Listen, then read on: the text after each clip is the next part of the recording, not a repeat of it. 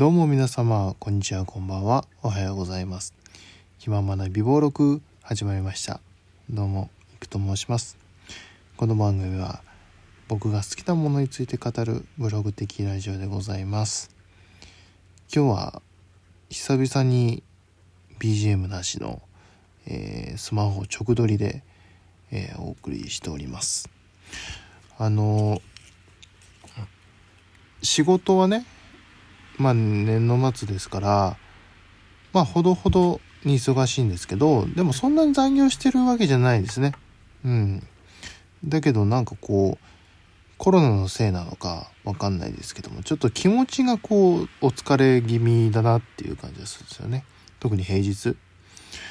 うん。だから仕事の疲れとその気の疲れっていうのがこう相まってうんなんか何してもしんどい。お風呂入ってもなんかちょっとしんどいみたいな。まあでもありがたいことにどっか熱があるとか咳が出るとかそういうなんか症状的なものは何もないのでただちょっとちょっと疲れてるかなって。でもそのコロナもそのすごい強いけんあの気だるさみたいなの書いてあるので、まあ、油断はできないんですけどでもそこまでは本当何もできないっていうぐらいだるいわけではないのでまだまあただやっぱりこう年度末のちょっと気の気の疲れかなっていうふうに思っております。でねやっぱりそう気が疲れてくるとどうしてもその仕事でもねちっちゃいミスをしがちなんですよね。まあそんなしょっちゅうしょっちゅうねあの 完璧な仕事は完璧な仕事ってなんだろうね。完璧な仕事。それ上司に言われたことをちゃんとやるのがもうもうそれが一番当たり前ではあるんですけど。でそこででもその完璧にしたしたくても、ね、慣れた仕事でもやっぱりその日の、うんいいろんなコンディションでこうやっぱりちょっとしたミスがあるわけじゃないですか。で僕の場合はその基本的に自分が自分のなんか考え自分がしようとした行動が逆にこう失敗につながってるっていう例があってで今日も仕事でね言われたんですけどもあのまああの細かい話するとなかなか説明が長くなってしまうので皆さんあのあれ取ってそれしてって言うとすぐその人の思う通りに行動できますか？いや難しいと思いますよ。だって主語ないんだもん。だからあのそのその今日してしまったミスちっちゃいミスっていうのはしかもこれは今日の今日起こったことじゃなくてだいぶ前先週あの先週やってた仕事でで一応仕事をやってで片付けお片付けおかお片付けしてもう次の仕事してたんですけどでも仕事し次の仕事してる最中に「ちょっとごめん」って言われてちょっと今言うことじゃないかもしれないけどちょっとまだあの仕事残ってるからちょっと明日またやってねっていうふうに言われました。はあって感じですよね僕的にはね。僕はもう完璧にもう次のあの仕事次の段取り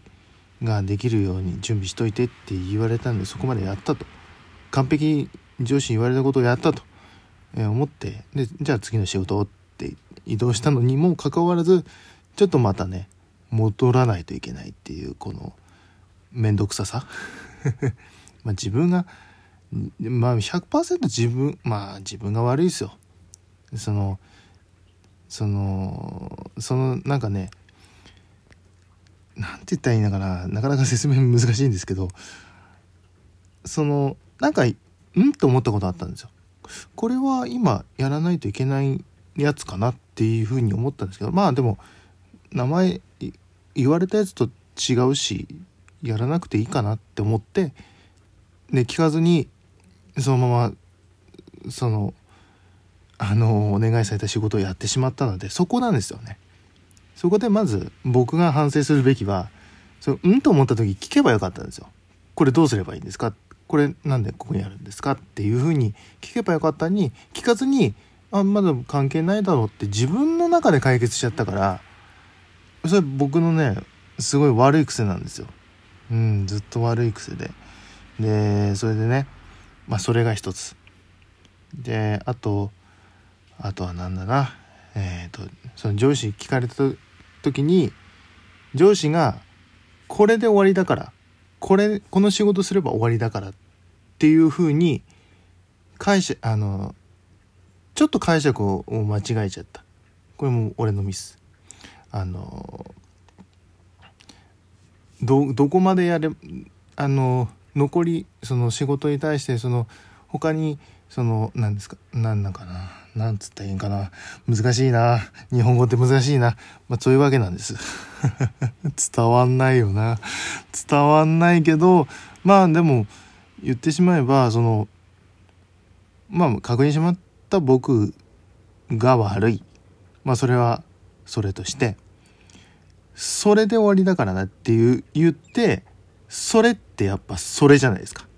でそのそれを認識違いをしてたっていう話。分かりにくかったって話。あっちにもそのしてほしい仕事一緒にしてほししてほしいことがあったにもかかわらずそれって言われたんでじゃあこれですね。ここにあるやつですねっていうふうに僕が聞かずにやってしまったっていう話。だからねあのね言われた時にねもうモヤモヤしましたね。何でしょう。まず自分に対してのモヤモヤなんで聞かなかったんだお前。っつって。そのまた同じ仕事しもう綺麗にしたのにまたねあの仕事をするためにちょっとまたあの準備してでまた後片付けしないといけないから。まあ時間がな時間がねまだそのいまだねその余裕があるからいいけど仕事の中余裕がない時にそれやっちゃったら一番自分が辛いぞって。まずその自分で自分の首を絞めてるっていう。それにもやもやとして。あともう一個がそうねその言い方その言い方あの分かりにくいっすっていう。もやもや。だからダブルもやもやで。だからそれでね今日ちょっと若干いつもより、えー、1.5増しにあの疲れてる気疲れしてんのかなっていう感じがしますよね。うん、かちょっと愚痴っぽくなってしまいましたけどなんかこういう時こそねトークにしてね自分の中で消化していかないとまあ明日もなんかモヤモヤ引きずりそうで一応これはなんかお話ししとこうかなと思って、えー、お話しさせていただきました。皆さんもね多分日常であれとってそれ持ってきてって言うと思うんですけど僕も極力本当にやめようやめようっていうかあのあんまり使わないようにしようと思ってるんですけどでもやっぱね人ってね不思議なものでついつい使っちゃうわけですよ。だから皆さんもね人に何かお願いする時にそれあれそれそれあれこれかそれあれこれで物事を言うよりかはあそこにあるあそこのやつ取ってって分かりやすく相手が分かりやすいような示お願いの仕方気をつけていきましょう。僕本当にねあれ取ってって言って半々の確率で失敗するんですよ。あそれじゃないって言われちゃうから。で結構ねその引き出しの引き出しのそこの引き出しのやつ取ってって言われてもどの引き出しってなっちゃうから本当に苦手なんですよ。それって言われちゃうと。主語主語くださいってなっちゃうので。皆さんもね気をつけていきましょう。僕も気をつけます。はあ本当日本語って超難しい。アメリカの人はどうしてんでしょうね。あでもそっか。アメリカは「the」え「this」とか「there」とかで使い分けてるもんね。だからね意外と外国の人も意外と同じ悩みも抱えてたりするかもしれませんね。うん。というわけでね今日はちょっと仕事であった愚痴を、えー、お話しさせていただきました。いかがだったですか？愚痴喋っても大丈夫でしたか、えー、でもなるべくそういう愚痴もね面白くお話しできるようにこれもある意味アンカートレーニングっていうわけじゃないですけどこのモヤモヤを解消する一つの手段としてラジオトークを使ってみようかなと、思ってトークさせていただきました。えー、というわけで、えー、ここまでのお歌はいくでございました。それではまた次回まで。バイバイ。